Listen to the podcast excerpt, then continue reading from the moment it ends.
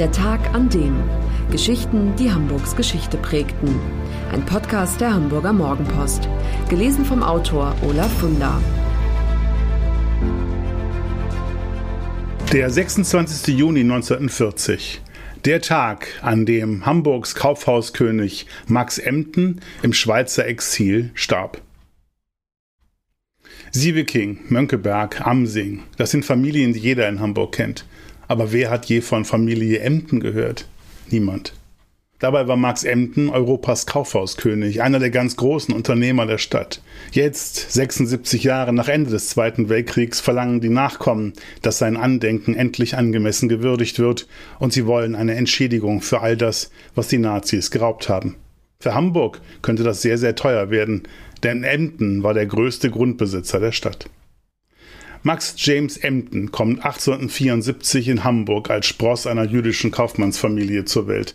Als junger Mann konvertiert er zum Protestantismus, studiert Chemie und Mineralogie und macht aus dem väterlichen Textilunternehmen, das er 1904 übernimmt, den größten Warenhauskonzern Europas. 40 Kaufhäuser, darunter so berühmte wie das KDW in Berlin, das Corwin in Budapest, das Oberpollinger in München und das Pötsch am Schulterblatt, das im Zweiten Weltkrieg zerstört wird, gehören ihm.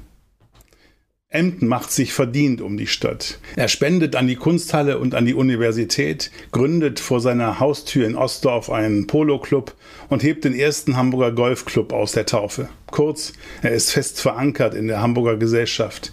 Dann aber kehrt er der Stadt 1927 ganz plötzlich den Rücken. Emden ahnt wohl, was für Zeiten bevorstehen. Deshalb erwirbt er die Brissago-Inseln auf dem Lago Maggiore, wo er sich einen Palast errichtet und ein Leben in Saus und Braus führt. Die Menschen in der Umgebung zerreißen sich das Maul über die jungen Frauen, die sich in Emdens Garten ausgiebig der Freikörperkultur hingeben und natürlich über Emdens geliebte Renata Jakob, Spitzname Würstchen, die erst 18 ist, also 36 Jahre jünger als er. Als 1933 in Deutschland die Nazis die Macht ergreifen, muss Emden erleben, dass der lange Arm Hitlers bis in die Schweiz reicht. Er wird von deutschen Agenten überwacht und einmal sogar bedroht. Er soll aufhören, schlecht über das Dritte Reich zu reden, andernfalls werde man Mittel und Wege finden, ihn mundtot zu machen. Systematisch ruinieren die Nazis Emdens Existenz. Der Nazi-Boykott jüdischer Geschäfte sorgt für sinkende Umsätze in seinen Kaufhäusern. Emden wird gezwungen, sich Stück für Stück von seinem Grundbesitz in Hamburg zu trennen. Für einen Bruchteil des Marktwertes gibt er 1935 das Gelände des Hamburger Polo Clubs mitsamt Clubhaus her, das er finanziert hat. 1936 geht ein Villengrundstück an Zigarettenkönig Remsmar, ebenfalls zu einem Spottpreis. Und wie genau es 1938 zum Verkauf von Emdens Villa Sechs Linden an die Familie Jenisch kam, ist nicht geklärt.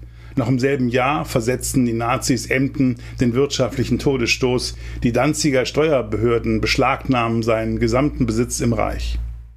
Ein Jahr später, am 26. Juni 1940, stirbt Max Emden überraschend mit nur 66 Jahren an einem Herzinfarkt, wie es offiziell heißt. Doch bis heute ist der Verdacht nicht ausgeräumt, Hitlers Schergen hätten ihn vergiftet.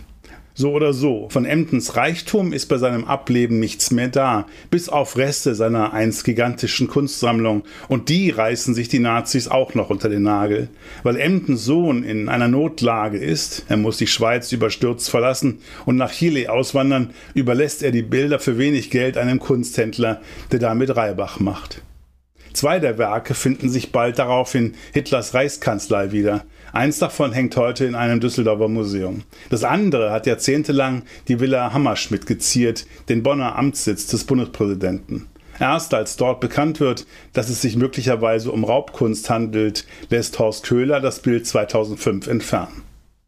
Inzwischen spricht einiges dafür, dass die Bundesrepublik die Werke dem in Chile lebenden 72-jährigen Enkel von Max Emden, Juan Carlos Emden, übereignen wird.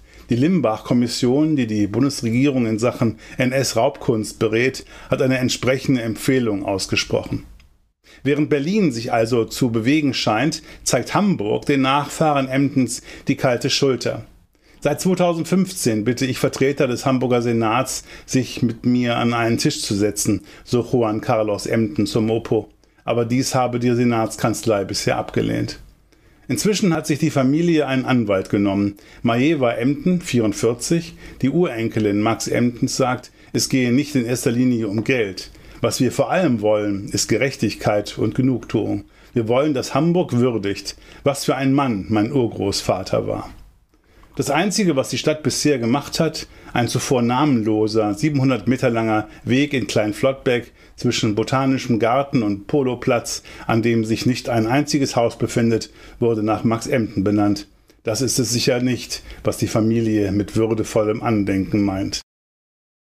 Für alle, die Hamburg und Hamburgs Geschichte lieben, der Hinweis, die neue Ausgabe des historischen Magazins Unser Hamburg ist im Zeitschriftenhandel erhältlich mit 130 Seiten Stadtgeschichte, lebendig und packend erzählt für 8,95 Euro. Das war der Tag an dem Geschichten, die Hamburgs Geschichte prägten.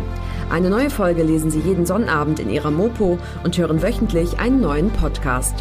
Noch mehr Historisches aus Hamburg, wie zum Beispiel das Buch zu dieser Serie oder die Magazine Unser Hamburg, finden Sie auch online in unserem Mopo-Shop unter www.mopo-shop.de.